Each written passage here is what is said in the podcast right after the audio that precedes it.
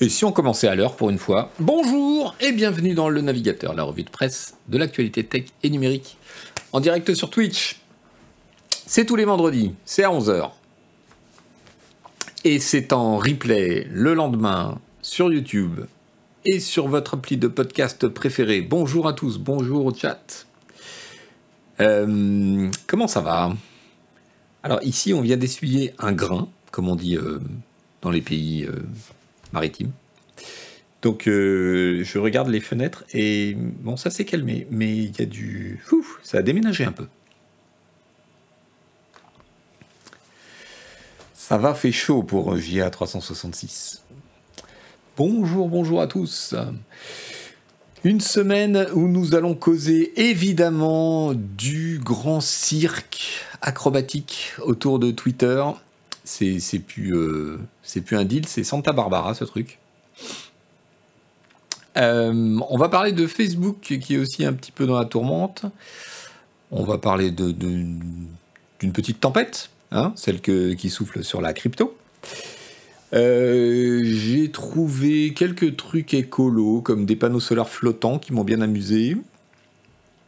Et puis d'autres trucs. Voilà, d'autres trucs. On va parler montres aussi et montre connectée. Ça m'intéressera de savoir euh, si vous en avez.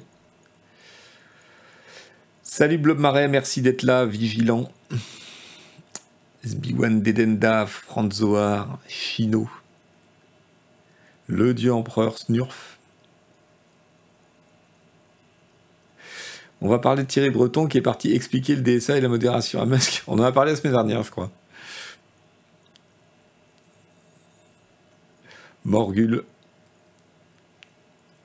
Regarder l'heure sur son portable, ça compte comme une montre connectée. C'est un des problèmes de l'industrie de la montre, je pense, le portable, bien sûr.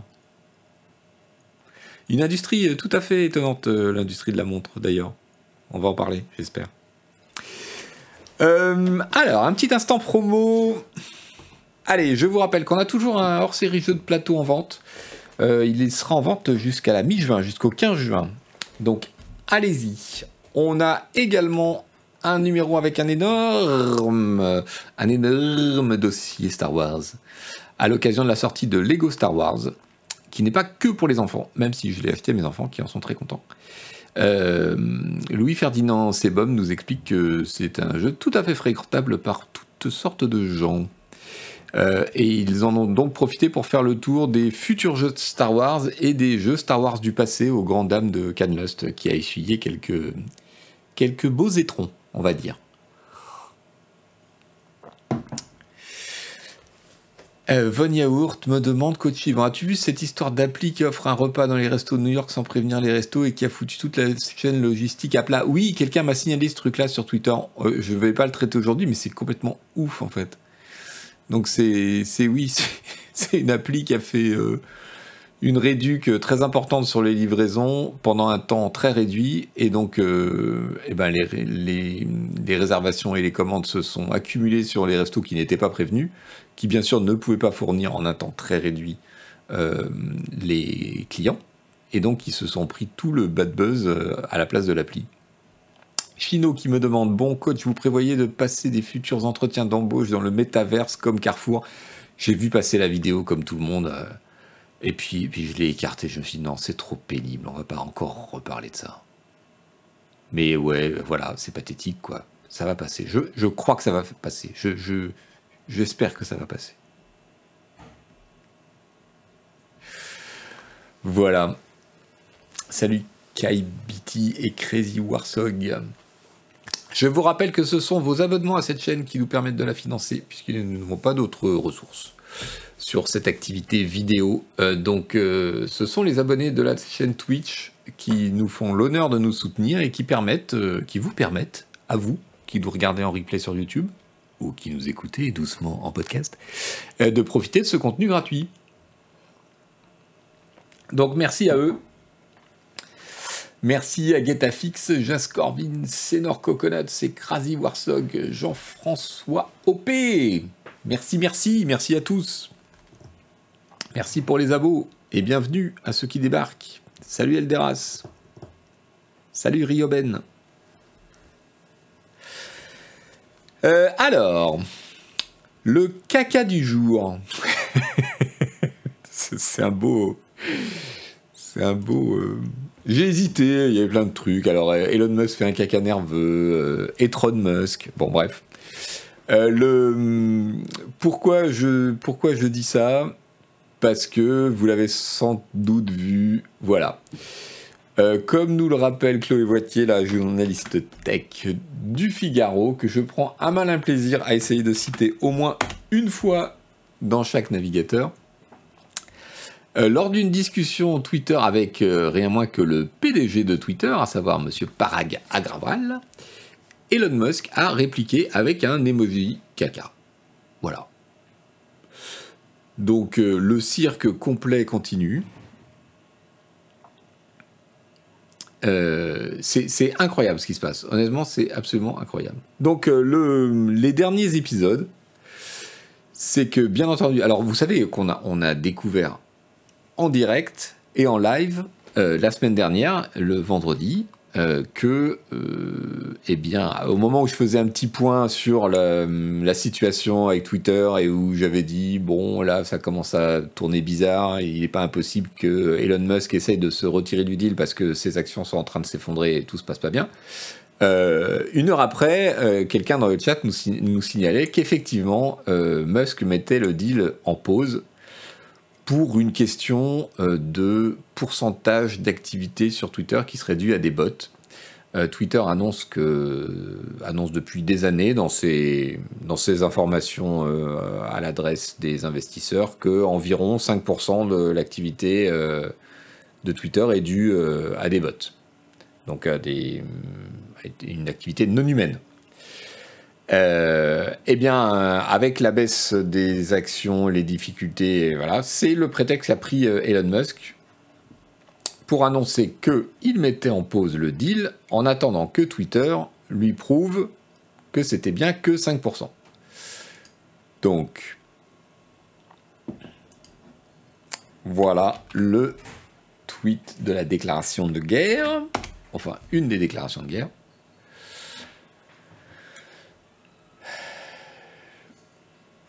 Où donc euh, Elon Musk explique que euh, si le, si 20% des, utilisateurs étaient fake ou euh, du spam ou des bots, ce serait 4 fois supérieur à ce que Twitter annonce. mon offre, dit-il, était basée sur, les, sur le fait que les chiffres de Twitter, les chiffres officiels de Twitter étaient effectifs, étaient vrais. Euh, hier, le PDG de Twitter a refusé de montrer des preuves que mm, effectivement les comptes bots sont en dessous de 5%. Donc cet accord ne peut pas euh, avancer euh, tant qu'il ne le montre pas. c'est un prétexte, évidemment. On le disait dès la semaine dernière, il va chercher un prétexte pour quitter le deal et soit annuler tout simplement le deal parce qu'en réalité, il n'en a pas les moyens. Euh, il, a, il a emprunté de l'argent sur le dos de ses actions de Tesla qui chutent depuis cette histoire. Et donc euh, voilà, la, vérité c'est qu'il n'a pas les moyens de sortir en cash euh, comme ça 40 ou 50 milliards. Donc c'est le premier point. Mais il pourrait trouver des financements différents mais c'est surtout que le prix de l'action Twitter a chuté depuis tout ce bordel et qu'il se, rend, se rend compte qu'il a proposé un prix trop élevé. Donc euh, il cherche un prétexte pour euh, faire pression sur euh, le board de Twitter, le conseil d'administration de Twitter, et soit revoir son offre, soit se retirer du deal.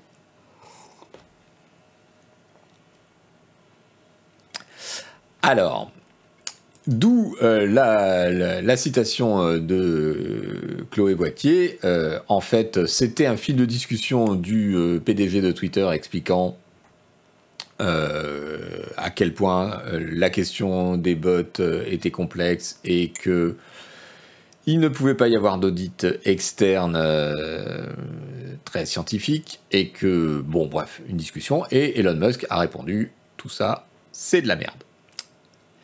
Euh, publiquement. après avoir flingué des cadres dirigeants, après avoir flingué publiquement depuis l'annonce de sa volonté de racheter des cadres dirigeants de Twitter, dont la directrice juridique, dont aussi le, responsable des produits, euh, après que le board de Twitter ait fait partir euh, pas mal de hauts cadres de Twitter, dont certains en congé paternité, la grande classe. Bref, nouveau cirque et euh, nouveau donc, on va dire, caca nerveux de Elon Musk. Salut Mr. Peanuts. Arcaline, salut. Kalimanu de salut.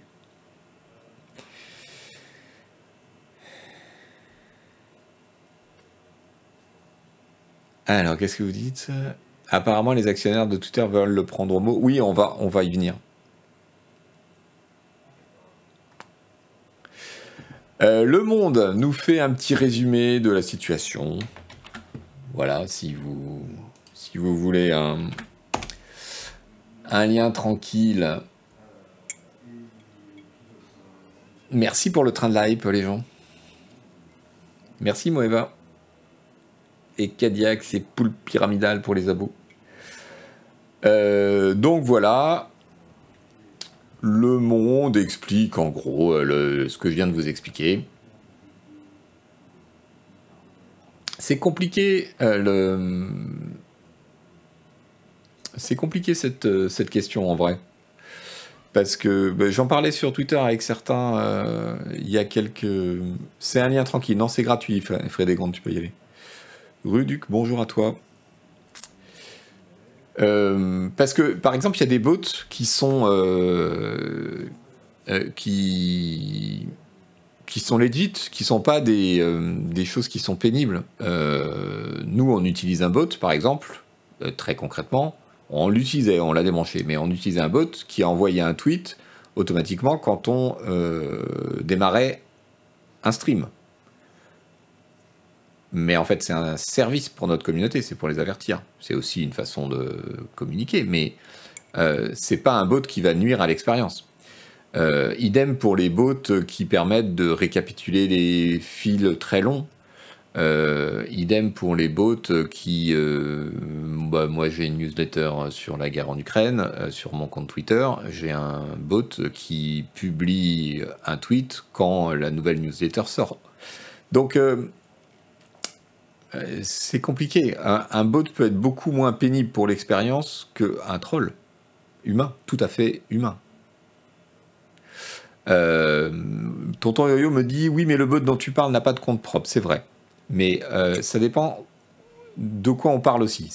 J'allais y venir. C'est est-ce qu'on parle d'activité, c'est-à-dire de nombre de tweets, ou est-ce qu'on parle de nombre de comptes? Il euh, y a aussi une ambiguïté là-dedans entre euh, ce que. Bah, enfin, Elon Musk qui se contredit de façon d'un truc à l'autre, mais entre les chiffres que sortent certains. 5% euh, de faux comptes ou 5% d'activité automatisée, c'est pas pareil.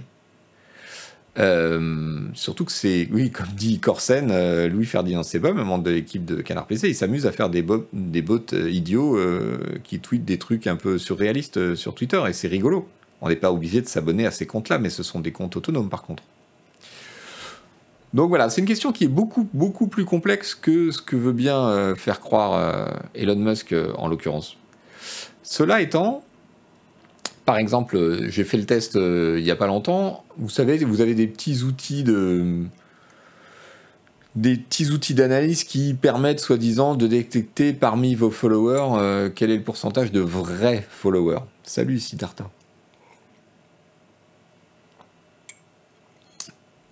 Euh, et là, on est largement au-dessus de 5%. En général, moi, j'ai un compte euh, Twitter avec 16 000 followers, par exemple, et euh, ces outils, suivant l'outil que j'utilise, me donnent plutôt autour de 30% de, de fake, de followers qui seraient pas des humains. D'ailleurs, je vous ai sorti un lien. Tenez, voilà. Euh, SparkToro, qui est euh, une boîte qui a un de ces outils, ils ont sorti un petit article récemment. Euh, ils expliquent leur méthodologie, donc je vous donne le, lien, mais en gros, ils arrivent à à peu près 20% des, des, comptes actifs qui sont des faux, c'est-à-dire pas des humains, ou carrément du spam.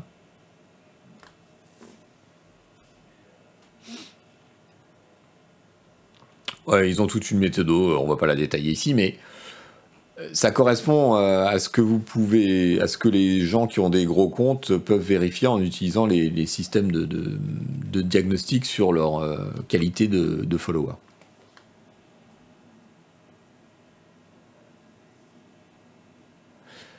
Gilby, mais il n'y a pas aussi une part de ah, je me suis peut-être embarqué dans un truc bien trop gros pour moi. Si, si, tout à fait, c'est ce qu'on dit. C'est évident que c'est un faux, que c'est un prétexte. Euh, c'est complètement évident. Il saisit un prétexte, soit pour se retirer, soit pour faire baisser le prix. C'est sûr, sûr, certain. Il n'en a rien à foutre des bots, euh, Elon Musk. C'est absolument pas un problème. Si demain, euh, Twitter lui disait, OK, on a viré tous les bots, maintenant on est à 99% d'humains, il trouverait un autre prétexte. c'est sûr. Euh, alors, ceci dit, dans ce deal, il y a aussi... Euh, oui, je voulais vous poser une question dans le chat, parce que moi, je suis pris entre deux euh, sentiments. D'une part, le sentiment que 5% comme annonce Twitter, ça me paraît très faible. D'autre part, le sentiment que 20% comme cette analyse ici, ou bien les 30% que me donnent les outils de diagnostic sur mes followers, ça me paraît énorme. C'est-à-dire que dans ma pratique de Twitter, j'ai pas du tout l'impression d'avoir affaire à un compte sur cinq qui serait un robot ou euh, du spam. Vous voyez, j'ai plutôt. Moi, finalement, ce que je disais euh, sur le réseau euh, les jours derniers, c'est. Dans ma pratique, c'est assez rare que je tombe sur des, des messages, des réponses ou des interactions qui sont de toute évidence liées à des bots. J'en ai, mais il a l'air tout à fait humain, et la plupart du spam est humain d'ailleurs. Euh, des trolls, j'en ai, ils sont tout à fait humains, euh, pour la plupart. Mais c'est par euh, les bots, c'est plutôt par vague. C'est sur certains trucs précis, par exemple la crypto. bon bah si vous si vous balancez certains mots dans un tweet ou certains mots dièse, il y a de toute évidence des trucs qui scannent et qui vous envoient des bots automatiquement. Euh, certaines agitations politiques euh, génèrent des, espèces de bulles de bots comme ça, mais ça m'arrive quand même relativement rarement. Et, euh, et dans l'ensemble, j'ai pas le sentiment que ce soit une interaction sur trois, quoi.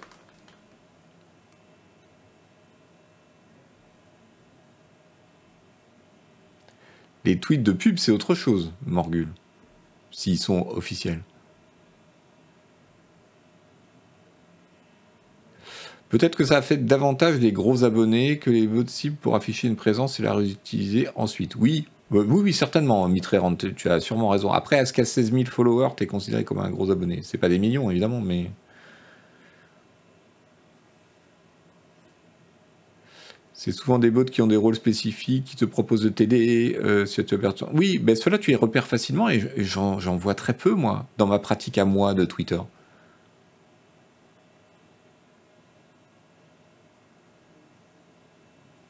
Salut la Rollis, salut Drem. Il y a peut-être des interactions entre bots qui sont invisibles pour le commun des mortels et qui produisent du volume, c'est possible. Mais dans ce cas-là, ce serait pas un problème si c'est invisible pour nous, tu vois.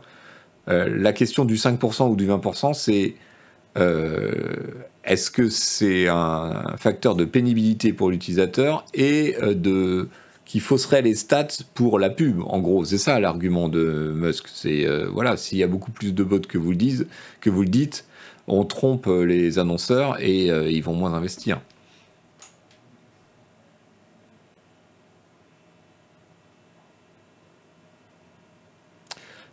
Ouais, j'y t'en vois pas mal, mais est-ce que tu dirais que ça correspond à un compte sur cinq, tu vois, ou même un compte sur trois? Moi, j'ai pas l'impression du tout.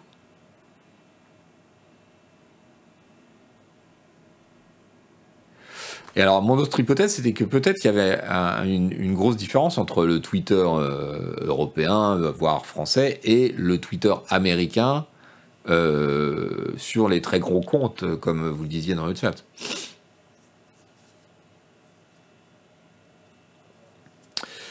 Donc voilà, je, suis partagé sur cette, euh, sur cette histoire. Il il y, a, un débat assez intéressant sur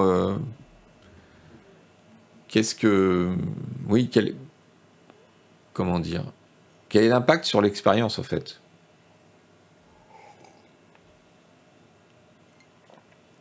Salut Aquarius. Nous, ça va très bien. J'espère que toi, ça va aussi.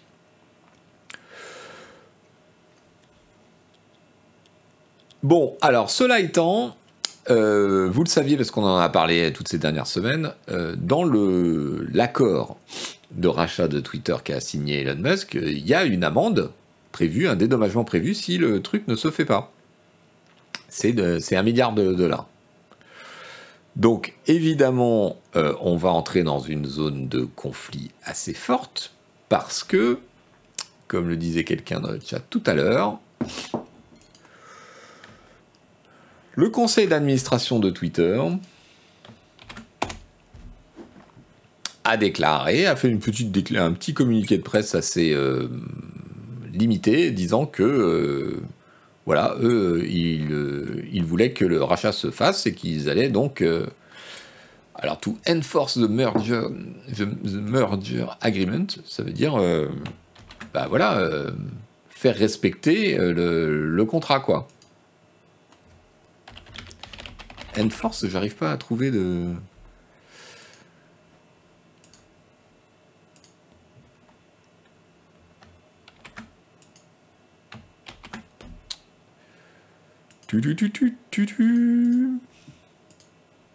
Français, nous voulons du français. Faire respecter l'accord, euh, voilà. Faire respecter, enforce.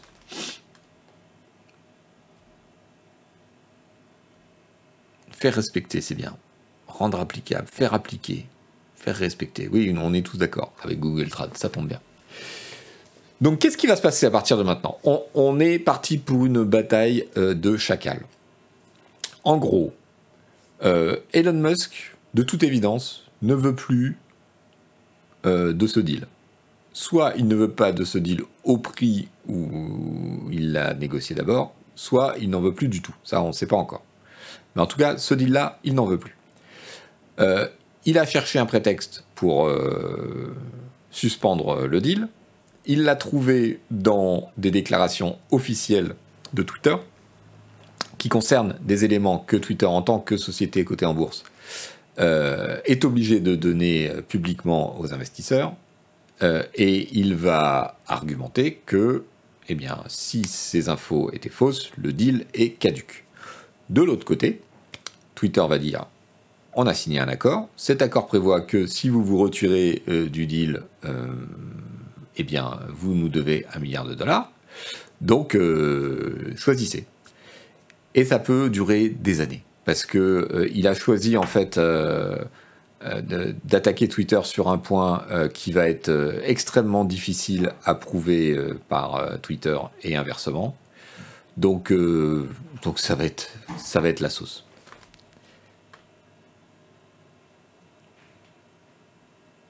Gomme W, ouais, non, on n'a pas parlé encore de, de, ce qui est sorti euh, hier dans la presse américaine sur le fait que euh, Elon Musk aurait euh, fait du harcèlement sexuel sur une hôtesse de SpaceX et que la boîte aurait payé 250 000 dollars pour la faire taire. Voilà, c'est sorti il n'y a pas longtemps c'est pas trop de le sujet, ça rentre pas dans le scope du navigateur. Voilà. Règlement à l'amiable à prévoir. Je ne pense pas euh, que ça va être très amiable. Honnêtement, je ne pense pas que ça va être très amiable euh, parce que. Mais je voudrais juste euh, imaginer. Alors déjà, comme me le disait très justement Soupape François ce matin au café, c'est comme si on était autour d'un parc à bébés, tous en train de regarder un bébé casser ses jouets. Et c'est exactement ça qui se passe avec Elon Musk. C'est incroyable qu'un euh, qu'un comment dire qu'un seul individu ait la puissance, non seulement la puissance, mais aussi le, le manque total de limites de fracasser publiquement une boîte sur son propre réseau, en plus parce que tout se passe sur Twitter, contre Twitter, sur Twitter, imaginez un peu la situation des employés de Twitter. Quoi. Ils ont vu euh, un fou furieux débarquer sur le réseau euh, et déclarer euh, Bon, bah, puisque c'est comme ça, je vous rachète. ils ont vu le conseil d'administration faire oui, mais non, et puis finalement oui, se coucher complètement, servir de paillasson, parce que c'est exactement ce qui se passe en ce moment. Ils se font marcher dessus par Elon Musk pratiquement tous les jours, en tout cas toutes les semaines. ils ont vu leur nouveau PDG, parce qu'en plus, euh, tout ça arrive deux mois après le changement de PDG et le fait que le PDG historique se retire. Leur nouveau PDG, qui a l'air, mais pas du tout à la hauteur de la situation, en tout cas, c'est peut-être un bon professionnel, mais là, dans cette situation qui est extrêmement difficile, euh, le gars, euh, il, est, il, est pas dans la bonne catégorie, à mon avis. Donc, ce mec-là, au lieu de résister à Musk et de prendre des mesures il a viré une partie de son staff euh, qui, était, euh, critiqué par Musk. Donc euh, à l'intérieur de la boîte, la, vulnérabilité est totale. C'est ouf quoi. C'est incroyable je trouve.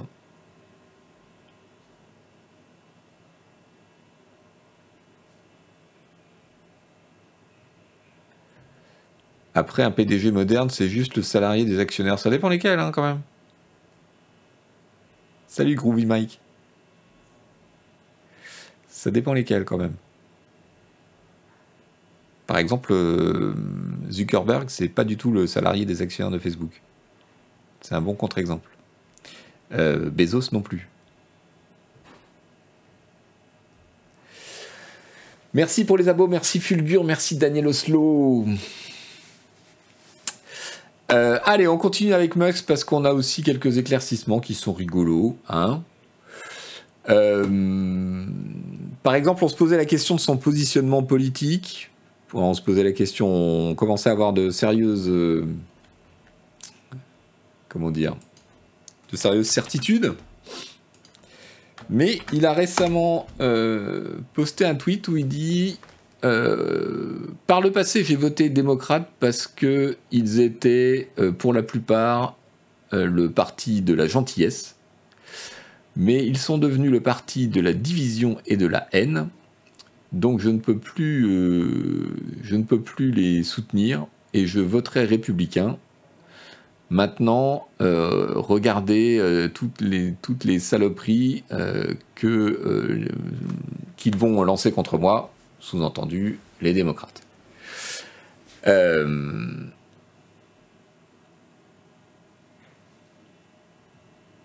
c'est quand même assez significatif que au moment où, on a la tuerie de Buffalo qui est faite par un suprémaciste blanc, euh, suprémacistes blancs qui sont euh, largement câlinés par les républicains depuis que Trump a pris le parti en main, et qu'on a tout le débat sur euh, l'avortement et la remise en cause de, de la protection euh, nationale de ce droit, euh, c'est quand même assez significatif que Musk choisisse cette période-là pour dire que c'est le Parti démocrate qui est le parti de la division et de la haine.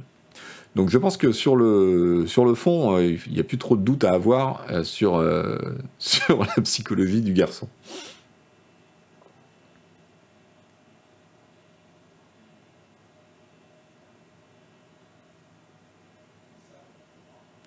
Salut Manicune 2022.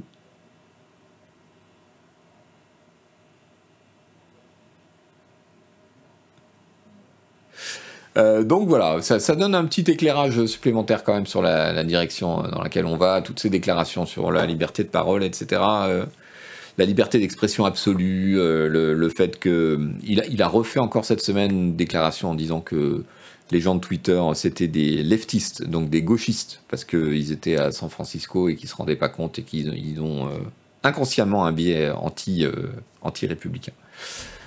Donc euh, je pense que voilà, si jamais ce rachat se fait effectivement, quel que soit le prix, il y, aura des conséquences politiques sur le positionnement de Twitter. Ça paraît désormais tout à fait évident que la motivation, elle n'est pas, elle pas hors politique.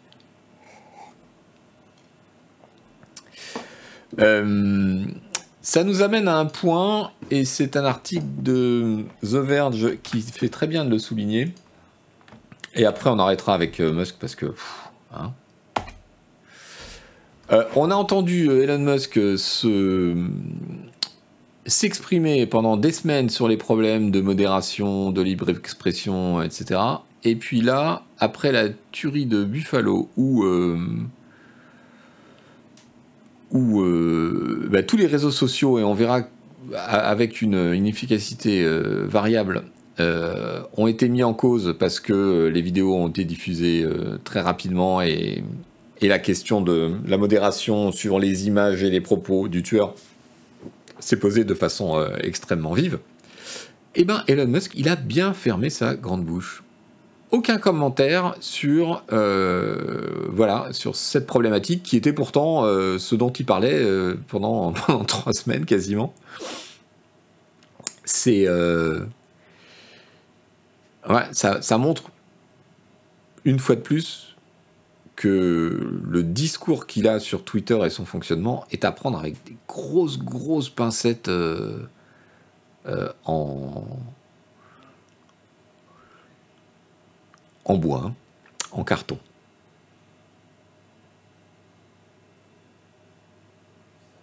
Donc, euh, donc voilà, juste pour dire que il y, y, avait, a des choses intéressantes à dire euh, évidemment sur les réseaux sociaux. Euh, sur, on, l'a dit à plusieurs reprises. Si vous débarquez dans cette émission, reprenez les, épisodes précédents. Il y, a, il y a des choses passionnantes à dire sur Twitter, sur son fonctionnement, sur son absence de fonctionnement, sur sur des tas de, tas d'aspects et euh, le, fait que Elon Musk euh, débarquait comme un éléphant dans un jeu de quilles euh, pouvait avoir un intérêt et ce qu'il proposait de retirer Twitter de la bourse, de, changer le modèle économique est intéressant. Et de toute évidence, il y a de toute façon, on l'a dit il y a quelques minutes, un problème de, de direction, de, de, gérance à Twitter depuis des années. Euh, mais bon, il faut pas prendre pour argent comptant euh, tout ce que raconte Elon Musk, puisque quand euh, les problèmes sont concrets et se, posent réellement, eh ben, il n'y a plus personne.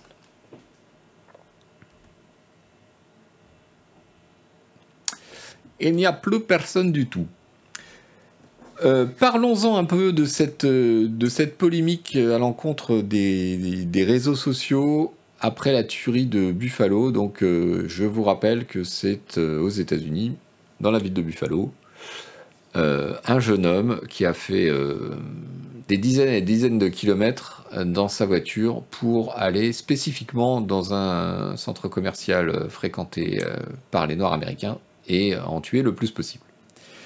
le gars avait annoncé son projet sur Discord pendant des semaines sans que ce soit repéré. Euh, il a live streamé son, son acte pendant un, certain temps avant d'être interrompu. Il a posté un espèce de manifeste, enfin, un truc sur le grand remplacement. Euh,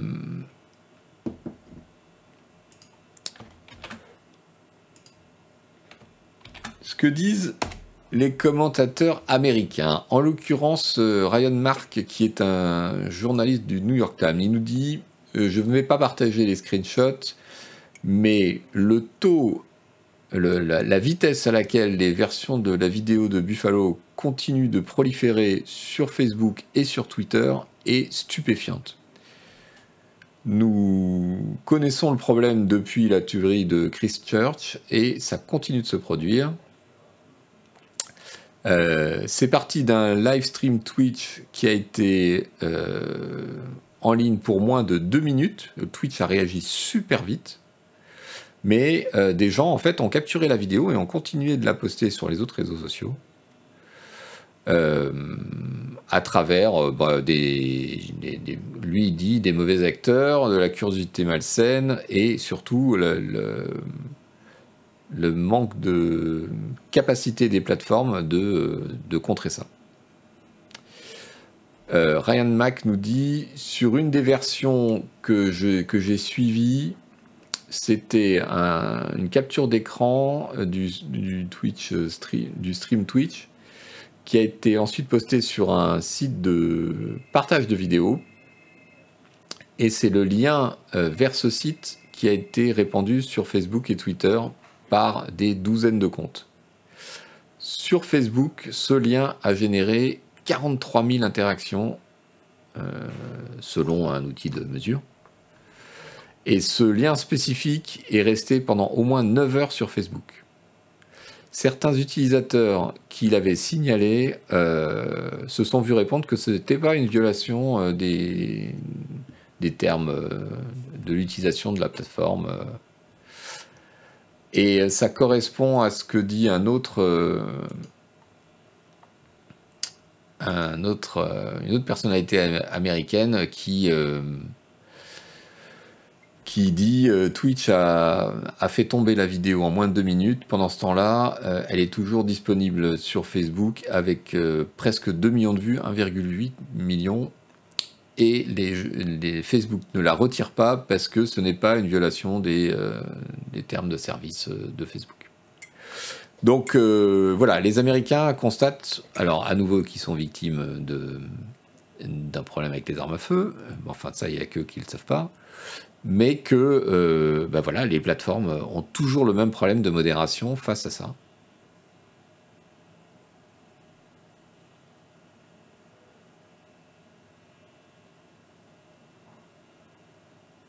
9 heures, ouais. Dédé Montreuil. 9 heures.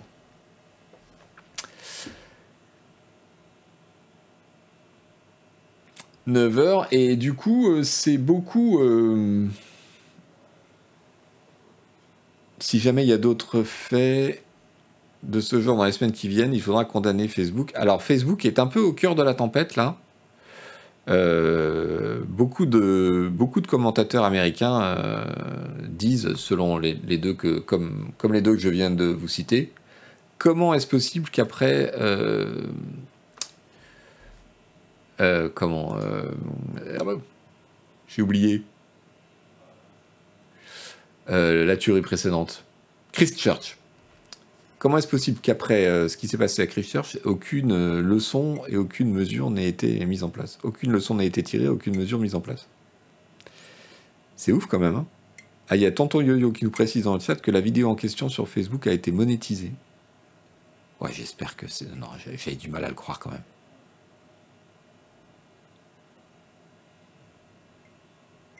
Je me demande comment après Gundor, je me demande comment après tous les scandales qu'a Facebook, il puisse continuer à exister en tant que tel sans aucune mesure. On va y venir, c'est pas fini pour Facebook. Je suis pas un défenseur, mais les mecs se posent d'abord des questions sur Facebook et pas sur les armes. Euh, Aquarius, c'est deux, en fait, c'est deux problèmes séparés. Il y a le problème de la législation sur les armes d'un côté, et il y a le problème de la modération et de et de ce qui se passe sur les réseaux sociaux, euh, de la caisse de résonance qu'ils offrent de l'autre.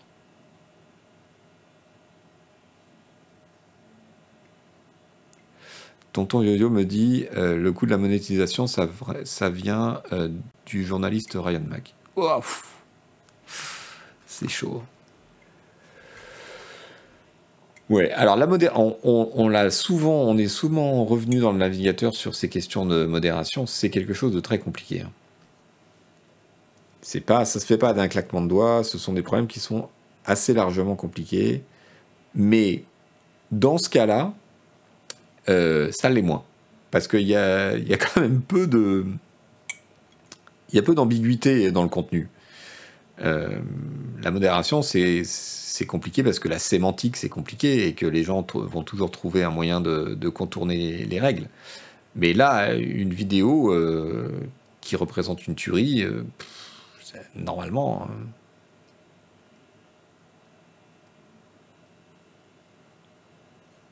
Ils sont toujours pas rentables Facebook. Si, Facebook, Facebook gagne de l'argent, hein, Fulgur.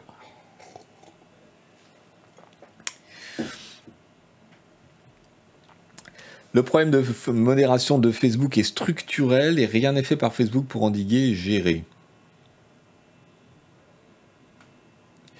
Euh, alors, tu me fais une passe décisive, euh, Gundor, parce que justement, euh, je voulais enchaîner sur ceci. Gizmodo, le site américain, qui publie les Facebook Papers vous savez, ces documents internes qui ont été, euh, été lâchés et révélés par une lanceuse d'alerte. Et c'est intéressant parce que ça rejoint la problématique actuelle. vous lirez l'article de Gizmodo, bon, il est en anglais, mais en gros, ils expliquent que c'est paradoxal et, ça donne la. Ça donne. Euh, comment dire La mesure de, la difficulté aussi. Salut Sam. En 2016, après l'élection de Trump et euh, toutes les polémiques qu'il y a eu sur. Euh, euh, les interactions, l'impact éventuel euh, d'un pays étranger que nous ne nommerons pas, euh, qui a essayé d'influencer la campagne justement via les réseaux sociaux, etc. il y a eu beaucoup de critiques sur le newsfeed de Facebook et son fonctionnement, et la façon dont il mettait en avant des informations et des messages qui étaient extrêmes. Et donc ce qui s'est passé, ce que nous raconte Gizmodo à partir euh, des, Facebook Papers qui ont été analysés, c'est que, en gros, les équipes internes de Facebook euh, ont voulu mettre en place une réforme du newsfeed euh, pour tempérer un certain nombre des, des abus et des défauts qu'ils voyaient, mais qu'ils se sont rendus compte que s'ils faisaient ça, euh, ça allait en gros affecter beaucoup plus euh, les messages, euh, les acteurs et grosso modo le camp politique des républicains que celui des démocrates, et que donc la direction de Facebook a reculé de peur d'être accusée, ce qui est toujours le cas, de censurer les républicains. Euh, c'est intéressant parce que on voit que c'est pas du tout euh, oulala, là euh, non, non, nous on est super pour les républicains, on va pas faire des trucs qui les gênent. C'est pas ça le problème. Le problème, c'est que euh, Facebook est pris dans un truc politique où ils sont dans le collimateur des républicains, contre toute logique, mais Facebook, comme Twitter, on l'a vu tout à l'heure avec Elon Musk, ils sont dans le collimateur du Parti républicain qui les accuse, et ils accusent aussi Google, euh, d'avoir un biais euh, en défaveur euh, des républicains et de la libre expression républicaine.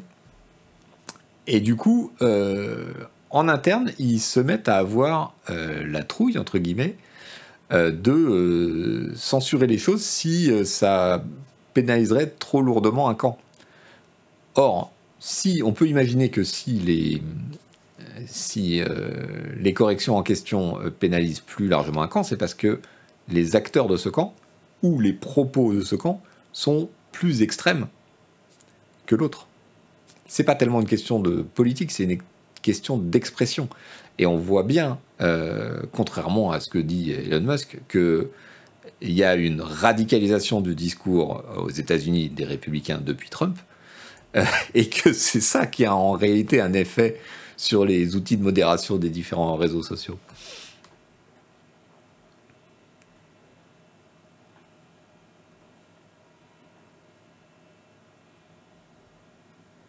Voilà, Chino, euh, on ne peut plus mentir en liberté. Dixit les républicains. Euh, donc la newsletter The Overspill, qui est une très bonne newsletter que je vous euh, recommande, à résumer un peu le, truc, si vous avez la flemme de lire, tout l'article. Donc euh, Facebook a reculé parce qu'ils avaient peur d'un euh, biais anticonservateur qui aurait pu être perçu à la suite de la mise en place des, règles et des corrections que leurs propres équipes estimaient nécessaires. C'est quand même, on est arrivé dans une situation de, de, ouf, hein, de fou.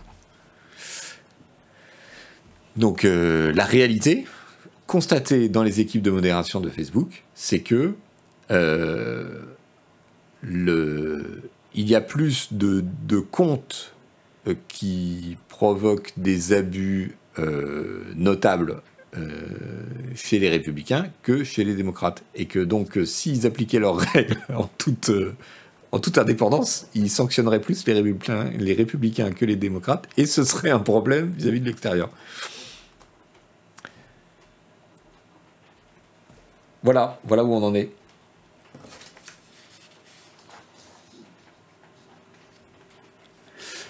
Euh, cela étant, c'est quand même cohérent avec ce qu'on sait de l'état d'esprit des, gens chez Facebook euh, pendant un certain temps. Puisque, je vous le rappelle, ça c'est un vieux truc, mais je l'ai ressorti des archives.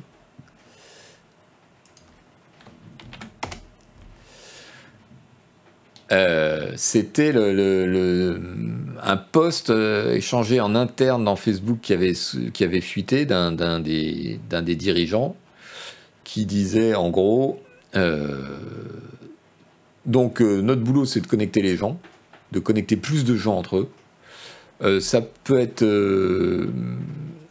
ça peut être négatif si eux-mêmes en font quelque chose de négatif. Peut-être que ça va coûter des vies en, exposant certains à des maltraitances.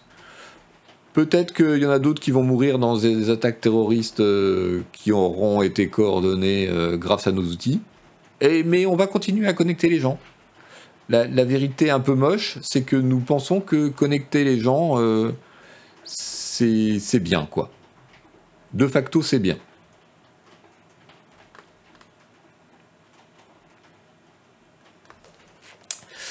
Euh, l'article vous donne la, citation complète, elle est là. Donc c'est devenu euh, un truc, c'est devenu le... Alors celui qui a écrit ça dans, les outils de discussion de Facebook, c'est Andrew Bosworth. Et c'est devenu... Euh, ce, poste et cette polémique est connue sous le nom de, du Bosworth Memo. Si vous voyez passer cette expression, voilà, ça fait référence à ça. Alors après coup, euh, il a dit que euh, oui, mais il avait posté ça comme provocation, que c'était pas vraiment ce qu'il pensait, puis Facebook a démenti.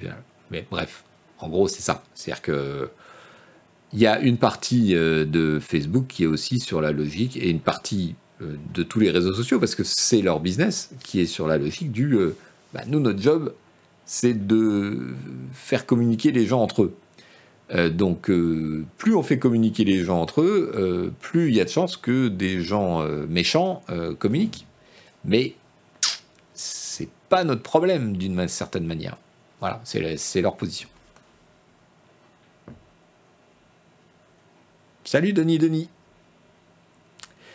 Est-ce que tu es trempé, Denis Denis? Parce qu'il vient d'arriver en vélo et j'ai eu peur pour lui avec ce qui tombait à Paris. Aquarius, les réseaux sociaux font le même job que la poste et le téléphone. Euh, oui et non. oui et non, euh, c'est plus subtil que ça, mais en vérité, c'est un fait que euh, les réseaux sociaux n'ont pas créé la haine, elle était préexistante, ils l'ont juste exposée. Alors, ils l'ont pas juste exposée, ils l'ont exposée, ce qui est déjà, bon, un truc, la question qui reste derrière, c'est à quel point ils lui ont donné les outils nécessaires pour qu'elle se répande. Et c'est là-dessus que la discussion porte en réalité. C'est pas sur le fait que Facebook est responsable du fait qu'il y a des nazis ou des tueurs euh, qui postent chez lui. C'est à quel point ils sont capables de maîtriser euh, la, transmission et la diffusion de, de ces idéologies néfastes socialement. Voilà. Même logique que pour les vendeurs d'armes, c'est pas les fusils qui tuent, mais ceux qui les utilisent mal. Euh, le parallèle est un peu grossier, mais oui, effectivement, euh, il y a, un peu de ça. C'est-à-dire qu'auparavant, ce qui se disait au comptoir du café en bas de chez vous, euh, entre deux racistes et un, et un fou furieux, mais ne quittait guère le, champ du comptoir, et eh ben, c'est à l'air libre tous les racistes et tous les fous furieux peuvent se réunir et, et s'auto-énerver.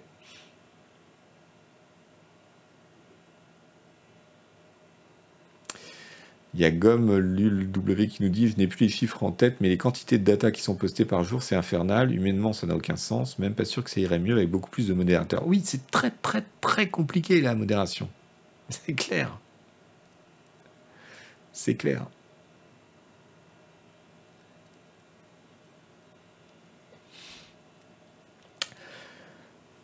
Euh, cela étant, je voudrais vous signaler une longue interview, il n'y en a pas tant que ça, qui a été faite par euh, Protocol, une longue interview de Zuckerberg. Donc ça a été fait bien avant ces polémiques, donc euh, c'était il y a une semaine. Donc il n'y a pas de commentaire là-dessus, c'est plutôt sur le côté VR, métavers, etc. Euh, c'est toujours intéressant de, lire ce que, dit euh, Zuckerberg vraiment. Euh, et en l'occurrence, moi je suis... bon, il y a, tout ce qu'il y a autour de Facebook et les problèmes que, pose ce réseau qui est un peu une plaie. après, j'ai un jugement un peu plus ambivalent sur Zuckerberg qui qui a mené une barque quand même euh, de façon assez incroyable et qui, parmi euh, les PDG américains, est un de ceux qui en a le moins à foutre euh, du cours en bourse et de, la pression des milieux boursiers, etc. Donc je trouve ça toujours assez intéressant. Par exemple, on en parlait la semaine dernière, il a décidé que l'avenir, c'était la VR et le métaverse. Euh, on l'a vu euh, la semaine dernière, ça coûte 15 milliards par an euh, à Facebook. Ça affole tout le monde, mais lui, il en a rien à faire. Il dit c'est ça la direction. Moi, je suis le PDG. Je m'en fous. C'est là qu'on va. Olicolo, hello, le coach a-t-il déjà parlé du métaverse de Carrefour et de la situation avec Musk et Twitter? Oui, alors, on n'a pas parlé du métaverse de Carrefour, c'est tellement pathétique que j'ai zappé. Voilà. C'est un des rares fondateurs d'une big tech encore au poste de PDG. Ouais, alors on peut discuter de si euh, Bezos est encore en poste ou pas, mais oui, c'est vrai. Caramazo gâteau. Donc, euh, que nous dit euh, Zuckerberg? Le lien que je vous ai balancé, je voulais balancer Oui Ou non? Oui. Le lien que je vous ai balancé est un résumé dans la newsletter de protocole, mais euh, vous trouverez le lien vers l'interview complète euh, dedans si ça vous intéresse. En gros, il nous dit, euh, il nous dit quoi? Il nous dit ce que je vous disais, c'est-à-dire que moi j'ai décidé que voilà, c'était ça c'était ça l'avenir. Euh, il, n'a pas peur que 10 ou 15 milliards par an euh, soit un problème. Sa citation, c'est euh, Certains peuvent penser que c'est un bon pari, d'autres peuvent penser que c'est un mauvais pari, mais au bout du compte, je ne pense pas que beaucoup de personnes pensent que ça risque de nous ruiner. Donc, en gros, laissez-moi faire. C'est pas grave. Euh, il dit aussi des trucs euh, que je trouve intéressants. Bon, euh, il y a tout un truc sur les difficultés techniques, les, tâtonnements, les NFT, que vous lirez si ça vous intéresse. il parle de Fortnite et de Roblox en disant que voilà, ce sont des, plateformes qui ont l'avantage parce qu'elles sont parties plus tôt. Mais il a aussi un discours qui est intéressant sur la responsabilité d'une énorme société très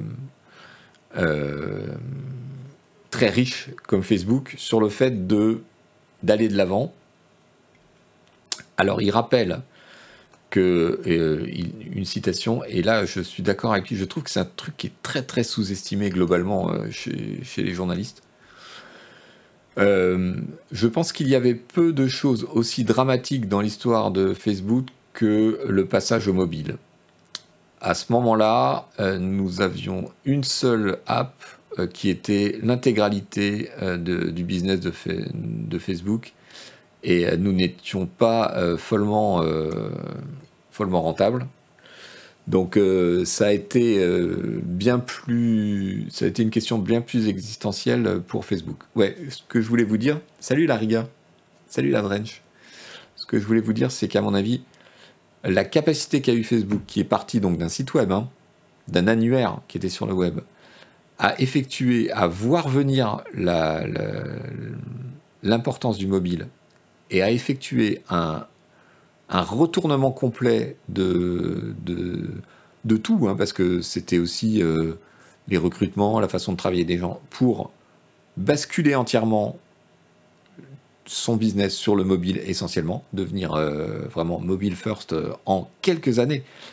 C'était un pari incroyable qu'ils ont réussi de façon magistrale.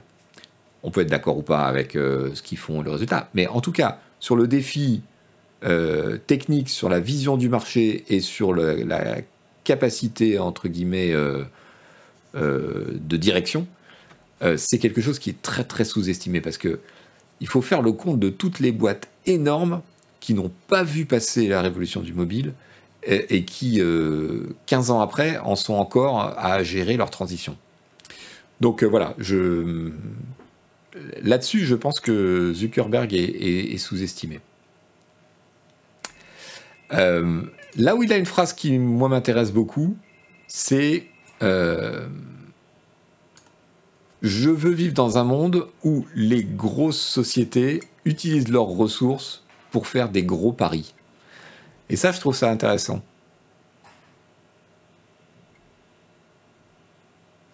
Après, il développe... Euh,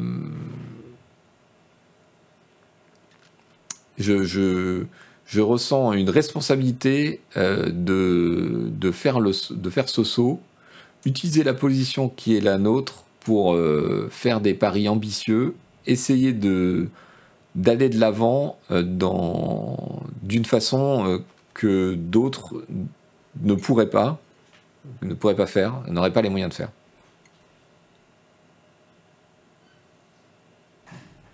Alors après, oui, je, je sépare évidemment ça de de comment dire de, de la pertinence que je perçois de son choix. Euh, moi, je pense que le métaverse, c'est une connerie et que l'affaire, c'est pas du tout euh, ce qu'il pense que ça va être. Mais qui suis-je pour le dire? Il euh, y a deux choses. Il y a l'objectif qu'il a choisi et puis l'état d'esprit et les justifications qu'il donne. Et elles me semblent intéressantes, à défaut de l'objectif. Je ne sais pas ce que vous en pensez.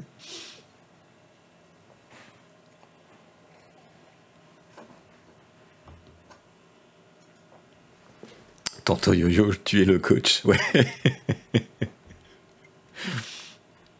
Je cite souvent cet exemple, hein, mais quand euh, Facebook a racheté Instagram pour je sais plus combien, 1 milliard, 2 milliards, 3 milliards à l'époque, mais c'était une folie. Ils se sont fait vomir dessus par tous les commentateurs qui disaient mais c'est n'importe quoi, ils rachètent une pauvre app qui fait des photos toutes pourries à partir de téléphone. Euh, et il, a eu cette vision, et c'est lui qui a eu raison, et nous tous qui avions tort.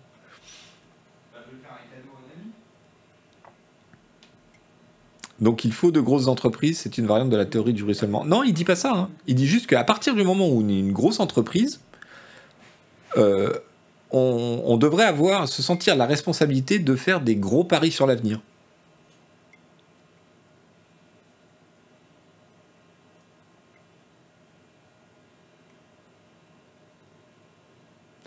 Je suis persuadé. Alors, Subakulcha nous dit Je suis persuadé que le principe du métaverse a de l'avenir, mais je trouve que technologiquement, on n'est pas du tout au niveau.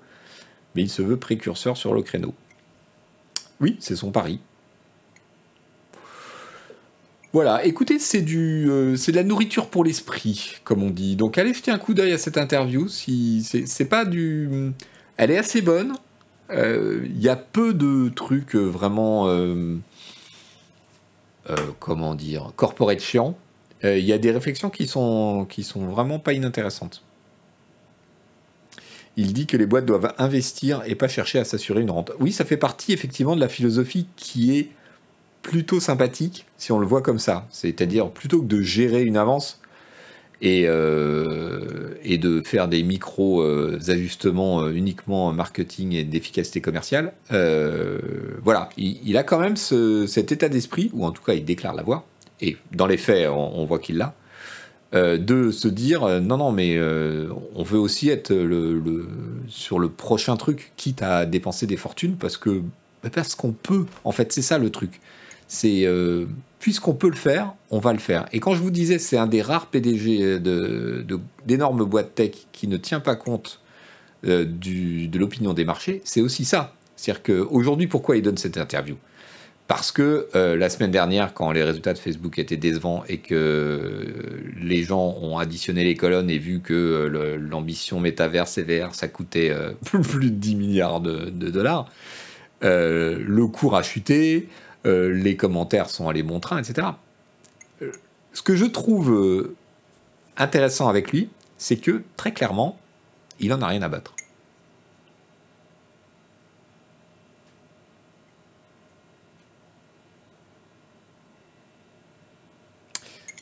Ce qui n'empêche pas que par ailleurs Facebook ait des pratiques abominables et qu'il faille, faille s'en occuper sérieusement un jour. Hein. ça n'a rien à voir. Ce sont deux niveaux. Bref. Euh, en parlant de pratiques abominables, eh, figurez-vous que le monde de la crypto a découvert que la finance était un monde cruel. Bon, on a parlé rapidement euh, la semaine dernière euh, du bananage de d'une crypto et d'un plutôt d'un petit écosystème crypto de alors on appelle ça un stablecoin donc c'est le, duo Terra Luna qui s'est pété la gueule euh, la semaine dernière dans des proportions épiques. On va pas revenir euh, sur le sur le fond d'abord parce que c'est assez complexe. Je voudrais et puis euh, tout le monde en a parlé, on en a parlé la dernière, la, semaine dernière pardon. je veux juste vous signaler un article qui m'a beaucoup fait rire. Donc c'est le journal du coin, c'est un site web spécialisé sur les cryptos. Et j'ai adoré ce titre. Terra Luna et son stablecoin UST, euh, donc en plus il y a une faute dans leur truc. Euh, stablecoin UST, victime. Non, non, ah oui, d'accord. Stablecoin UST, victime d'une manipulation machiavélique, point d'interrogation. Et ça, euh, et ça, ça me fait doucement rigoler parce que c'est un peu l'état d'esprit de de la sphère crypto là depuis une semaine, euh, c'est de dire et d'aller chercher en, disant ouh là là, mais il y a des acteurs euh, morbides et méchants qui sont venus déstabiliser, déstabiliser délibérément et en fait euh, ils ont voulu faire tomber pour faire du bénéfice. Mais bienvenue dans la finance, mon gars. Bienvenue dans la finance. Ça fait des années, des mois que vous nous dites, si, si, le bitcoin, les cryptos, c'est des vrais modèles, c'est des actifs financiers, c'est l'avenir, etc. Eh ben ouais, ok. Eh ben dans la finance, il y a des acteurs qui ont des moyens énormes, qui ont des capacités de prendre l'information énormes, qui ont des scrupules minuscules et qui sont prêts à attaquer tous les produits du monde à condition d'y voir une faiblesse. Et là, visiblement, il y a quelques acteurs qui ont vu que euh, la, corrélation entre Terra et le dollar n'était pas assez fermement euh, assurée. Autrement dit, euh, il n'y avait pas du tout suffisamment d'actifs financiers pour soutenir Terra et son... ou Luna d'ailleurs, je ne sais plus lequel des deux c'est. oui, c'est Terra. pour soutenir son cours de 1 Terra, 1 dollar. Et donc, ils ont attaqué le système en attaquant ses faiblesses, en fait, en, achetant, en vendant euh, et en faisant trembler le, truc.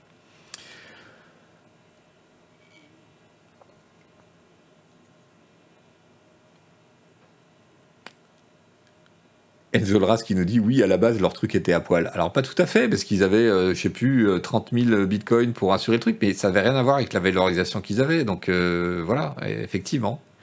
Donc il découvre tout d'un coup que la finance est un monde sans pitié. Je trouve ça... Euh, allez, on va le dire. Assez rigolo. Après, il y a plusieurs questions qui se posent. Euh, en particulier,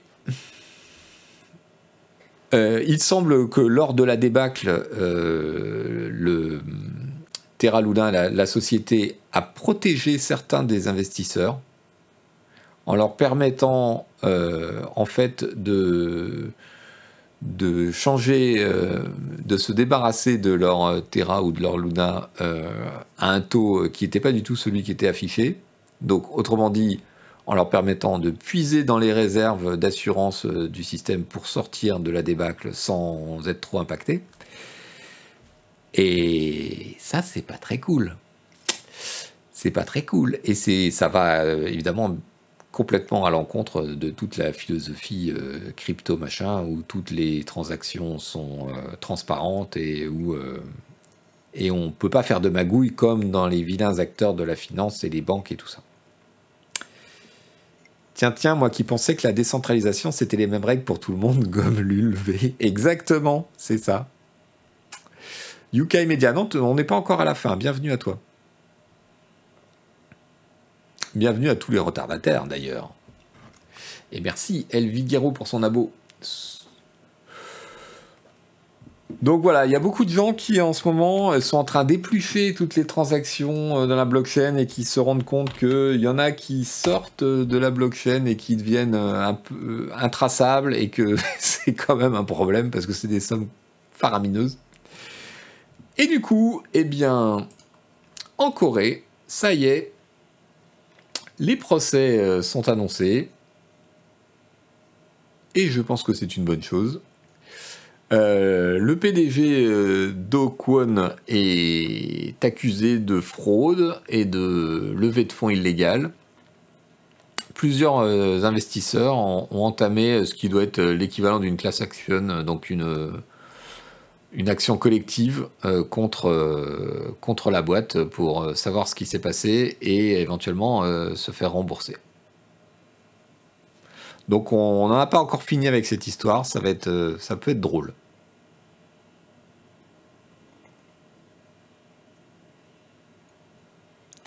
Assez déçu qui nous dit on s'étonne vraiment que les gens qui faisaient des magouilles avant recommencent sur la blockchain.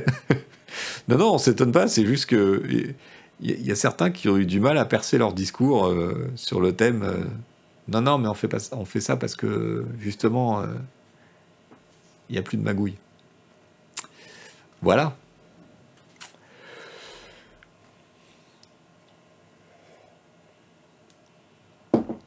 Un petit tour euh, du côté de la régulation. Euh, il y a eu deux infos euh, un petit peu horribles ces derniers temps. Je vous balance cet article du Monde qui reprend les infos d'une enquête américaine. Publicité programmatique, les données personnelles des internautes diffusées à leur insu plusieurs centaines de fois par jour. Donc oui, il y a eu une enquête qui a montré que euh, avec le système des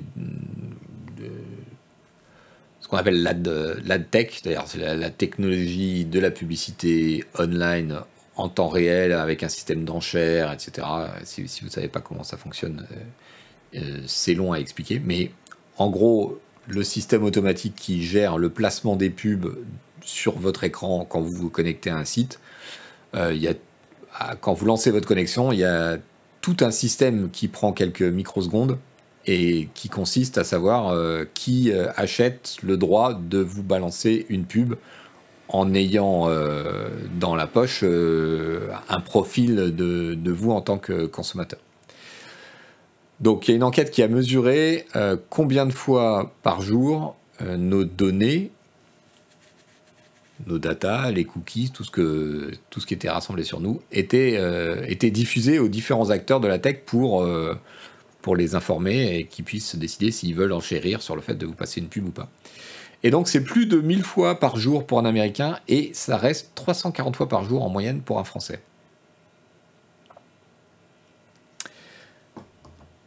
Non, je n'ai pas obligé de changer la scène. Pas du tout.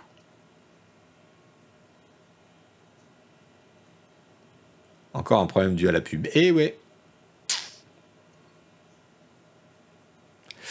Donc euh, le chiffre est frappant, on, savait, mais effectivement, le, chiffre est quand même assez frappant.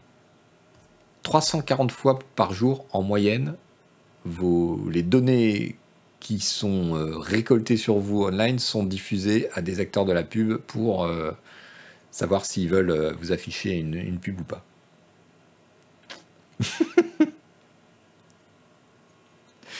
même avec Firefox et des bloqueurs de pub comme uBlock. Alors non, je pense que c'est sans aucune protection.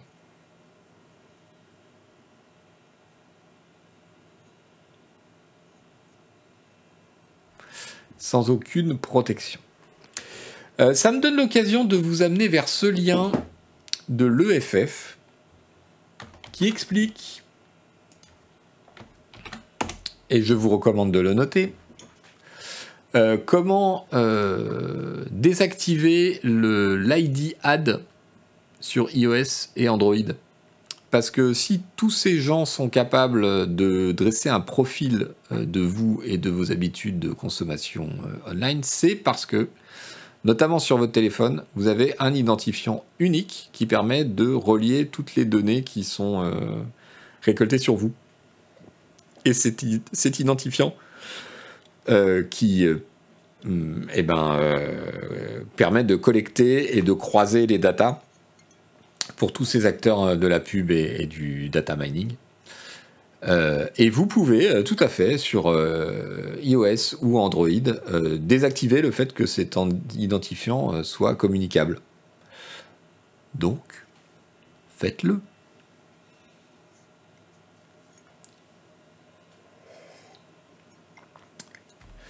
Euh, souvent, on nous dit euh, que c'est pas très grave parce qu'en fait, euh, certes, c'était un identifiant unique, mais il n'est pas associé à vous. Vous n'êtes pas identifiable. Tout cela est anonymisé.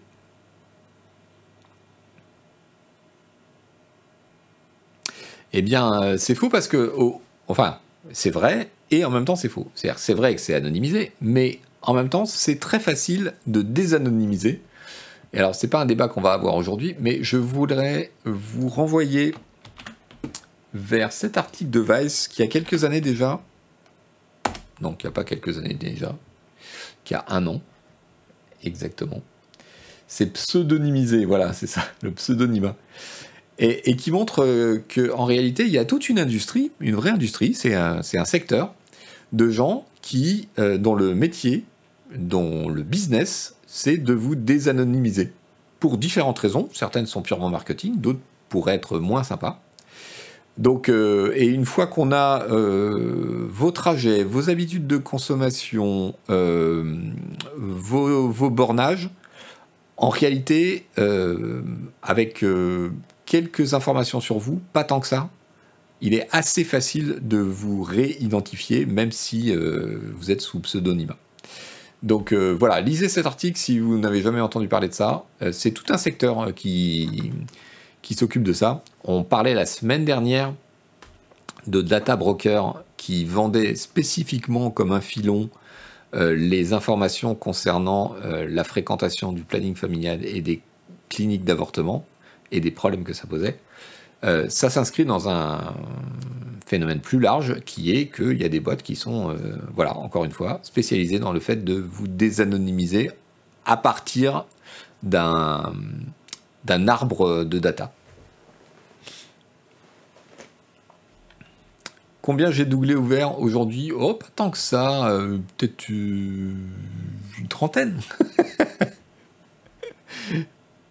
non, j'ai pas une navigation verte, surtout que c'est Chrome, donc euh, je vous dis pas clair. Blob Marais nous dit des chercheurs allemands avaient fait un essai il y a quelques années, s'étaient rendu compte que c'était très facile juste avec des logs de connexion. Oui, ça dépend de la population en, réalité. on l'a montré à plusieurs reprises et c'est un, et c'est un sujet d'inquiétude notamment pour les militaires. C'est que il est finalement très facile d'identifier des espions ou des militaires euh, top secret en traçant euh, des euh, portables ou des applis euh, de footing de gens qui sortent et rentrent de casernes qu'on connaît. Donc ce genre de data, il n'y en a pas besoin de beaucoup, mais même sur n'importe lequel d'entre nous, 10, 20 points plus des données de connexion et de déplacement, ça peut très bien arriver facilement pour ces, pour ces boîtes qui sont spécialisées dans le brassage de données à désanonymiser quelqu'un. C'est arrivé à nos forces spéciales via une app de footing en Syrie, tout à fait, et ça arrive actuellement aux Russes, puisqu'il y a cette fameuse histoire euh, des, des écouteurs Apple euh, volés par des soldats russes euh, aux alentours de Kiev et dont les possesseurs ukrainiens sont toujours capables de tracer à travers les redéploiements de, l'unité militaire en question. Et donc c'est comme ça qu'ils ont pu suivre le redéploiement des unités militaires russes à travers, euh, l'Ukraine. Sans parler du hacking social, évidemment, Gilles Gaffrange, qui est encore, euh, qui est d'ailleurs un des moyens les plus efficaces. La plupart du temps, euh, quand, les gens réussissent des piratages, c'est via le hacking social. Donc voilà. Alors, un autre petit sujet dont je voulais vous parler, j'ai pris. Ah non, oui, non, parlons de ça, parlons de ça, mais oui. Vous avez entendu parler de cette histoire? Tenez, je vous mets l'article de Wire, mais j'ai eu la flemme de chercher ce matin. Euh, je crois qu'il y a un article du Monde euh, équivalent. Euh, là encore, une étude qui a montré qu'il y avait énormément, énormément de sites web qui enregistraient les informations que vous entriez dans un formulaire web, même si vous appuyez pas sur soumettre ces informations. Donc là aussi, euh, ça, donne un petit sentiment que, bon, euh, euh, les pratiques nécessiteraient d'être un petit peu plus encadrées.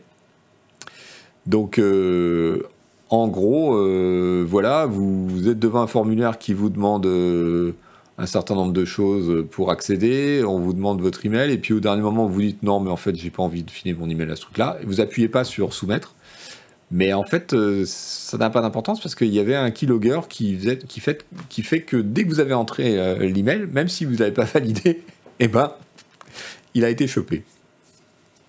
Méga Poulpator, oui, tu es en retard d'une heure environ. Papy Poulet Fer, tiens, je tombe sur une info de France Info concernant les données de Doctolib qui pourraient être visibles avec un debugger. Oui, alors euh, effectivement, ils ont ils ont fait une, enquête, une mini-enquête avec la quadrature, parce que Doctolib annonce que nos infos sont chiffrées de bout en bout. C'est pas tout à fait exact, parce qu'il y a une partie du, calendrier, en fait, des rendez-vous qui n'est pas chiffré et qui pourrait donner, dans certains cas, des informations euh, privées euh, embêtantes. Genre, euh, tu vas tu vas deux fois de suite chez un cancérologue, on peut imaginer que ta société d'assurance serait intéressée à le savoir, etc. C'est pas, euh, c'est pas énorme comme faiblesse, mais c'en est une et c'est un, un, peu casse-pied. Non, casse-pied, c'est pas le bon terme. C'est une faiblesse de, Doctolib et, euh, et il l'affiche pas et même leur euh, affichage que tout est crypté de bout en bout, chiffré de bout en bout, est mensonger du coup. Voilà. Donc ça crée un peu pour le, secret médical. Mais ce ne sont pas les données personnelles, ce ne sont pas euh, euh, le numéro de sécu, les ordonnances, etc. En fait, ce sont les rendez-vous du calendrier. Et j'ai pas compris, j'ai écouté un des gars qui avait fait l'enquête ce matin, et j'ai pas compris si c'était tous les rendez-vous, l'intégralité du calendrier, ou juste certains, les, les, quelques à venir, etc.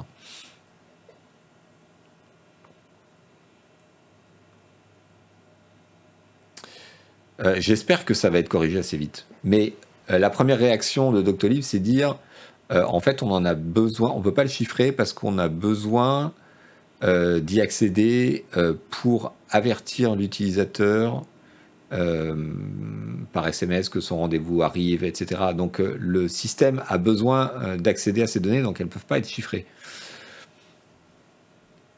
C'est une première réaction. Je pense que cette, cette affirmation va être contestée.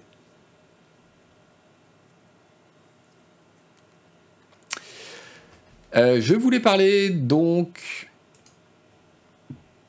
Alors, je prends comme prétexte cet article du Monde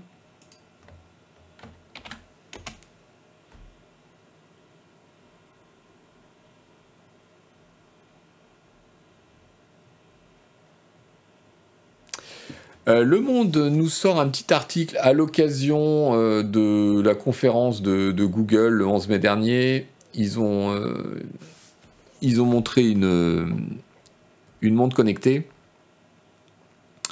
en verre courbé, n'est-ce pas? Un produit au dessin audacieux. Alors au Monde, on a décidé de ne plus utiliser design, visiblement, donc on dit dessin qui souligne la vitalité d'un marché que certains pourraient croire moribond. Les montres connectées se vendent bien, mais il est pardonnable d'imaginer le contraire tant leur démarrage a été laborieux. Euh, donc en fait, c'est un article qui commence par la Pixel Watch, mais qui s'attarde euh, sur le marché des montres connectées euh, d'une manière plus générale. Et il y a un truc qui m'a beaucoup amusé, c'est que donc l'article revient sur les débuts laborieux, le fait que bon, l'Apple Watch en particulier a essuyé un peu des colibets.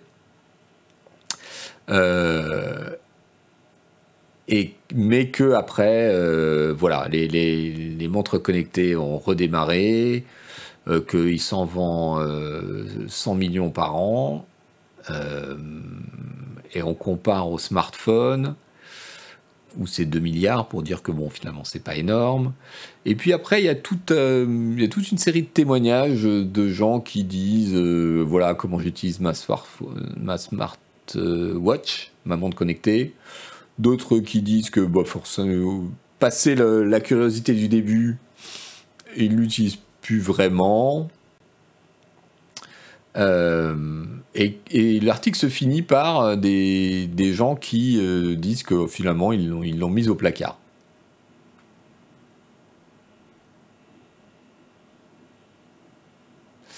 et je trouve ça et je trouve ça rigolo parce que Voilà, alors qui nous dit Morgan nous dit un marché de niche. Salut Marlotte Brando.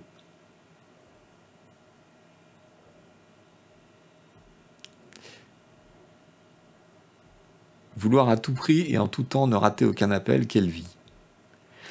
Et alors moi ça me fait marrer parce que ce que dit l'article est vrai fondamentalement. Mais la façon dont c'est présenté, ça rate un truc parce que il se trouve, c'est une coïncidence que j'ai lu cet article après euh, m'être, euh, pour une toute autre raison, intéressé justement aux, chiffres du marché des montres connectées et des montres tout court. Euh, alors c'est un marché de riches, oui, dit Denis, tout à fait. Mais quand on dit il s'en vend 100 millions hors bracelet d'activité, un chiffre certes bien au-deçà des 1,2 milliard de smartphones, on a l'impression que c'est tout petit. Mais en réalité, le problème, c'est que... Euh, comment vous dire ça? Euh, Les montres connectées, c'est plus du tout un problème de niche. En gros, le marché de la montre, c'est assez rigolo parce que c'est très difficile d'avoir des chiffres précis. Donc déjà, sachez une chose, Apple ne donne pas ses ventes d'Apple Watch. Voilà, il ne les donne pas. Euh, on les estime, mais il ne les donne pas.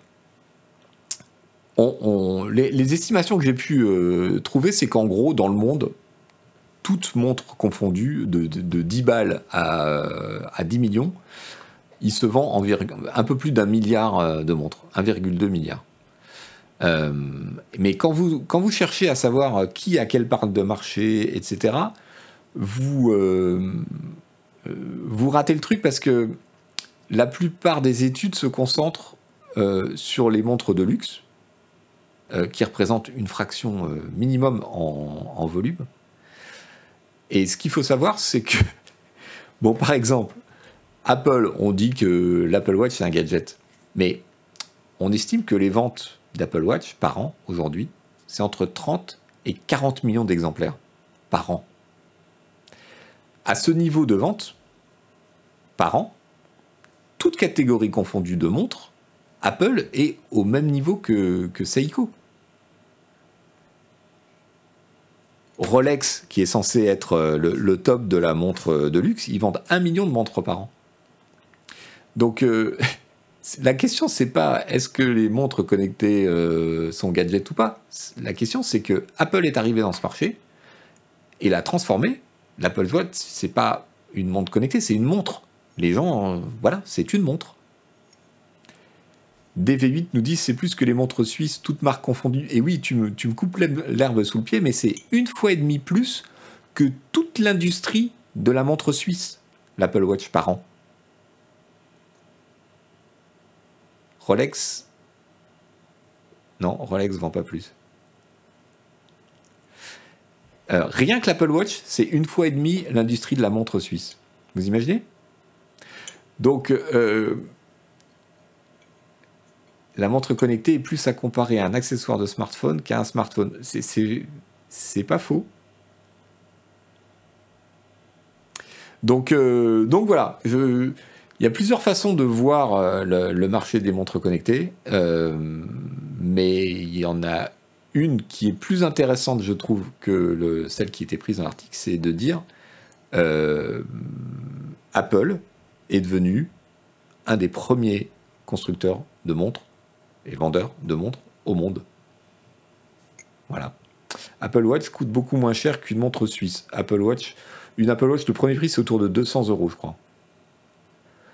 Donc, euh, une montre suisse, il y en a à tous les prix, mais je ne sais pas euh, très bien dans la, catégorie marketing des montres, à partir de quand, à partir de quel prix ils considèrent que c'est la montre entre guillemets de, luxe.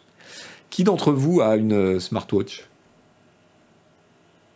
Une montre connectée?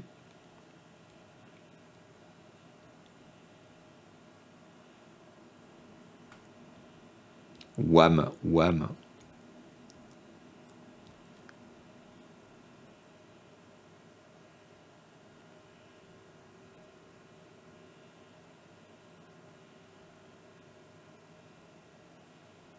Surtout pas.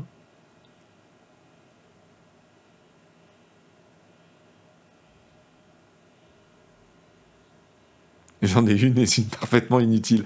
Mais en fait, c'est le, c'est le truc. C'est-à-dire, je ne sais pas si ceux qui achètent une, Apple Watch euh, s'en servent vraiment comme une montre connectée ou si c'est, c'est juste, comme disait quelqu'un dans le chat, un gadget de leur téléphone.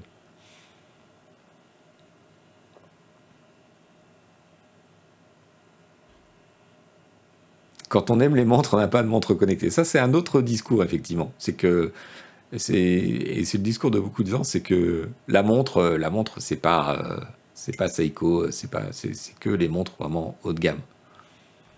15 ans que je ne porte plus de montre, je ne vais pas recommencer maintenant. J'ai un smartphone.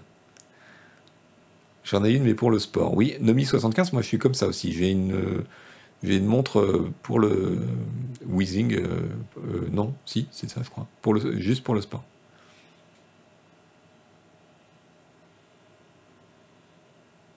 Ça évite de consulter son téléphone, dit Morgul. Oui, c'est une partie des témoignages qu'il y a dans l'article du Monde.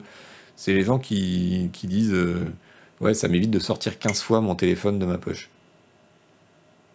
Ah, mais Seiko fait de belles choses, monsieur le fou. Mais oui, tout à fait. D'ailleurs, euh, voilà, moi j'ai une Seiko. C'est aussi du haut de gamme. C'est du bas de gamme, c'est du haut de gamme, c'est tout. C'est pour ça que j'ai pris ça comme exemple, euh, pour dire que Apple vend chaque année à peu près autant de montres que Seiko, qui est le soi-disant le deuxième du marché. Donc je ne sais pas si Apple est le, deuxième ou le troisième du marché mondial des montres en nombre d'exemplaires, mais il n'en est pas loin.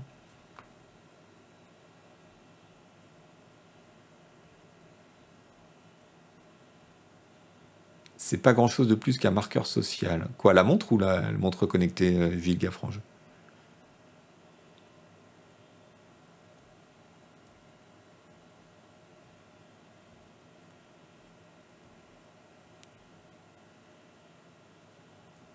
Les deux. Hmm. Je sens... Papy Poule, j'attends celle d'eBay, la Baywatch. J'aime bien. Ok, je l'accepte. Papy Poule, je l'accepte. Bon, voilà, c'était, c'est un truc qui m'a fait marrer euh, au, hasard de mes, euh, de mes connexions aujourd'hui. On parle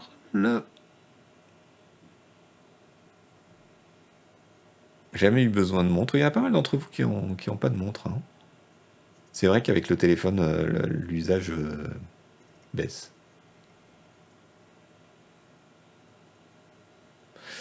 On rappelle que l'Apple Watch a une autonomie inférieure à 24 heures. Ça, je ne sais pas. J'avoue. Euh, mais par contre, c'est un truc qui m'a choqué dans la montre connectée que j'utilise uniquement pour le sport. c'est l'autonomie ridicule du truc. Je, cours deux fois 30 minutes et en gros, il faut que je la branche. Quoi.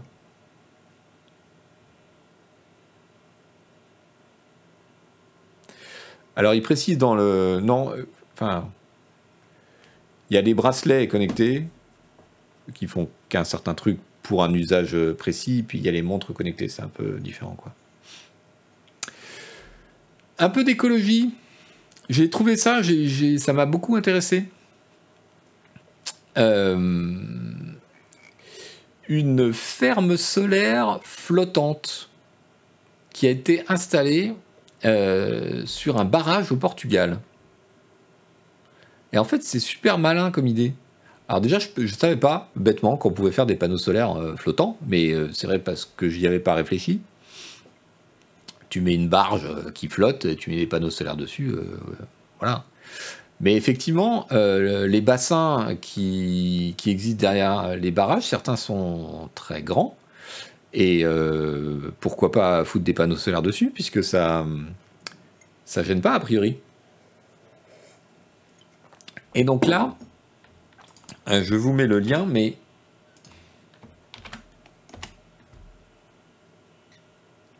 Quid de la vie sous-marine en dessous des panneaux? Ah oui, ça, je ne sais pas. C'est grand comme 4 euh, terrains de foot. C'est pas non plus gigantesque. Hein. Euh,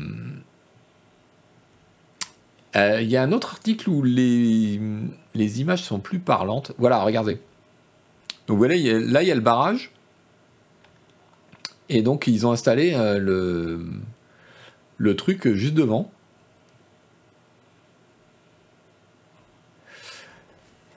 En fait, c'est malin parce que l'électricité euh, qui est générée.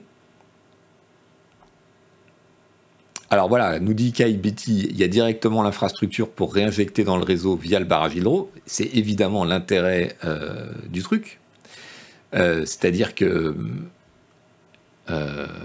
comme le barrage est destiné à faire de l'électricité, il y a toute l'infra qu'il faut, il suffit de brancher le système des panneaux. Et euh, du coup, ça permet aussi euh, de, entre guillemets, stocker de l'énergie. C'est là que j'ai trouvé ça intéressant. C'est que quand l'électricité... Euh, comment vous dire? Voilà, on peut utiliser l'électricité des panneaux solaires pour faire remonter de l'eau dans le bassin du barrage et donc d'une certaine manière stocker de l'électricité parce qu'ensuite on fait des provisions grâce aux panneaux solaires, et ensuite on pourra lâcher de l'eau et récupérer l'électricité. Euh, j'ai trouvé ça assez rigolo.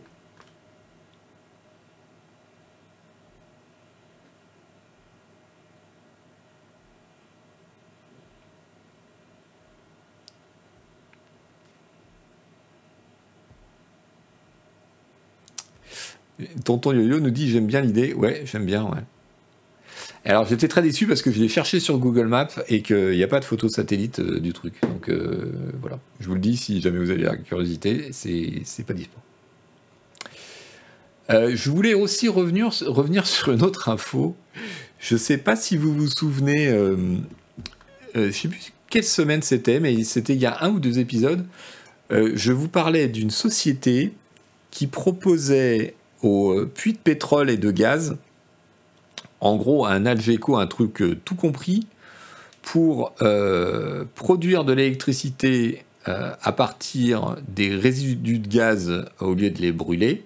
Vous savez, ces, cheminées au-dessus des puits de pétrole qui brûlent du gaz en permanence parce que c'est du méthane, etc. donc, il proposait d'utiliser ça dans un système électrique pour miner du Bitcoin. Les torchères, voilà, merci KBT et miner de la crypto. Voilà, il minait des bitcoins avec ça. Et euh, bah, j'étais tombé sur cette info, je trouvais ça, je savais pas trop quoi en penser en fait, dans la mesure où euh, effectivement le fait de récupérer ce gaz dans une turbine plutôt que de le brûler, apparemment c'était plutôt éco-friendly, parce que ça rejetait du gaz carbonique plutôt que du méthane qui est moins nocif, et etc. Euh, mais en fait, évidemment, il y a un problème. C'est que euh, il y a un article de, scientifique là qui montre que en fait c'est tellement rentable que les gars s'en servent pour réouvrir des puits et des mines qui n'étaient pas rentables, euh, mais qui le redeviennent avec ce truc-là. Donc indirectement, cette techno accentue la consommation des énergies fossiles qu'on aurait laissé tranquille normalement parce que c'était des puits ou des accès qui n'étaient pas assez rentables.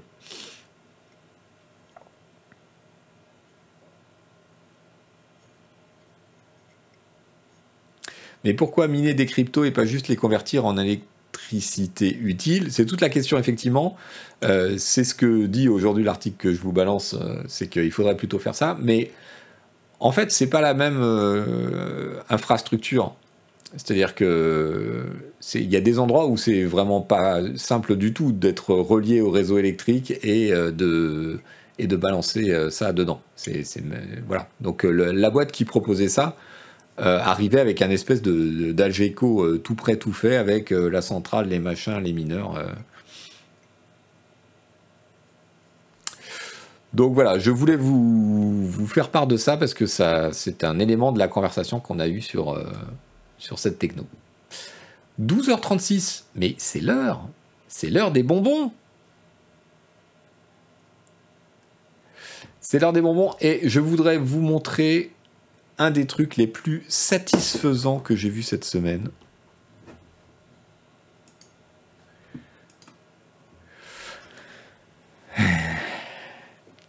Vous connaissez ces vidéos de domino?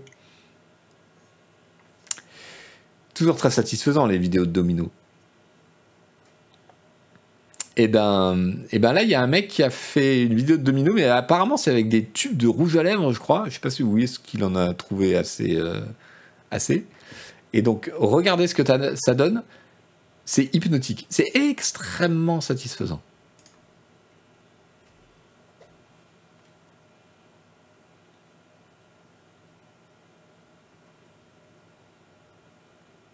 Je suis fasciné. Je suis joie. Je suis satisfaction. C'est incroyable.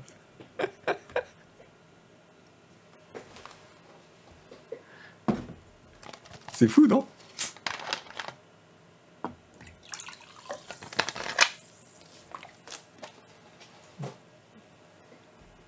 Est-ce que c'est fake? Je ne sais pas.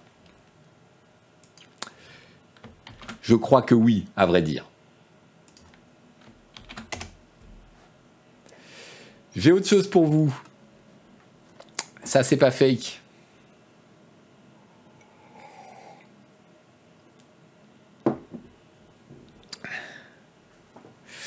Euh, un truc que j'ai trouvé très chouette, ce sont euh, des photos euh, d'un photographe qui s'appelle Bill Bernstein et qui a, été, qui a découvert la scène disco new-yorkaise à la fin des années 80. Et donc, j'ai vu passer pas mal de ces photos il y a deux semaines, donc il y a dû avoir une expo ou quoi, et je voulais vous en montrer quelques-unes. Elles sont vachement chouettes ces photos. c'est la scène new-yorkaise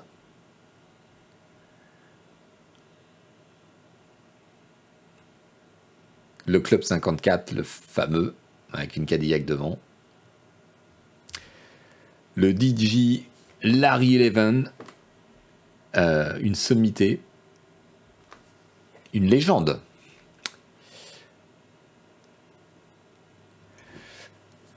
Le, dance floor du Paradise Garage, où normalement on n'a pas le droit de prendre des photos. On n'avait pas le droit de prendre des photos.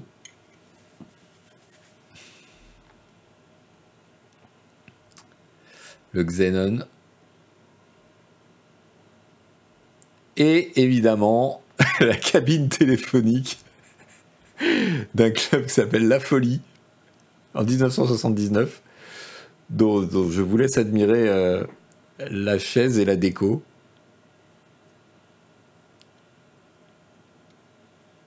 Je l'ai balancé le lien des dominos. Non? Si, si. C'est un lien Instagram, euh, remonte le chat, tu vas le trouver.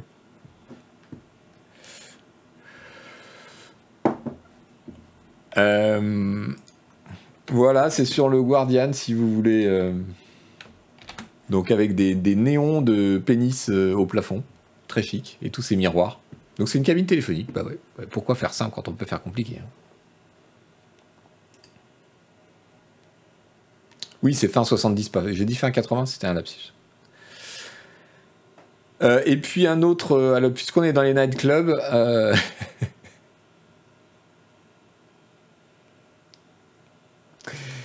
Via 366 qui dit J'ai quitté l'émission il y a une heure et je tombe sur des néons de pénis. Tonton Yo-Yo, je vous attendais 007. Oui, c'est exactement ça. C'est drôle, écoutez, c'est super drôle. Euh, un compte euh, Twitter qui s'appelle Chaotic Night Club Photo, que je vous recommande parce qu'il m'a bien fait rire. Donc, qui poste que des photos bah, de gens bourrés, en gros. Hein. Voilà.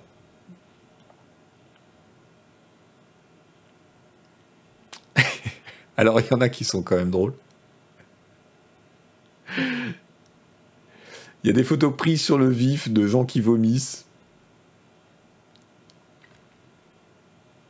des expressions, voilà. Des photos, voilà. Voilà, ça j'aime beaucoup.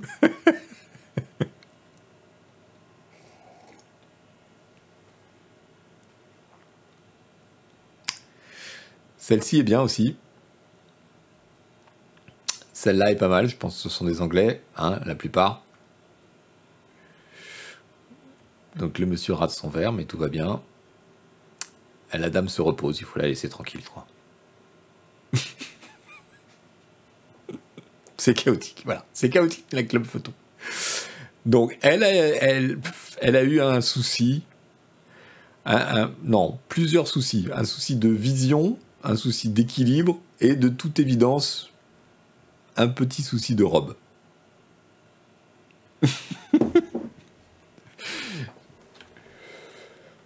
voilà, voilà. Mes amis, merci beaucoup d'avoir suivi cette émission. Merci à ceux, qui se sont abonnés, Nedrot, Samax Tripoud. Euh, merci à vous tous.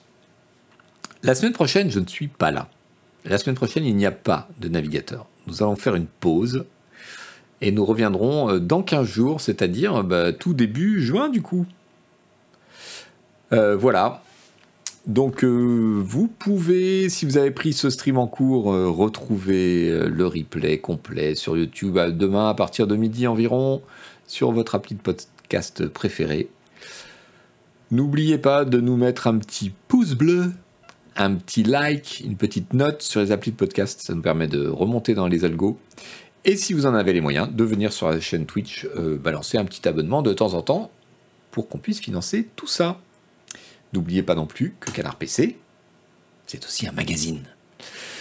Donc il y a un Canard PC en vente en ce moment, il y a un Canard PC Hardware en vente en ce moment, il y a un hors-série en vente en ce moment, et on fait plein de choses bien sur canardpc.com. Voilà, merci à tous, passez un très bon week-end, soyez prudents avec les intempéries. A ciao, bonsoir, comme on dit. Bye bye.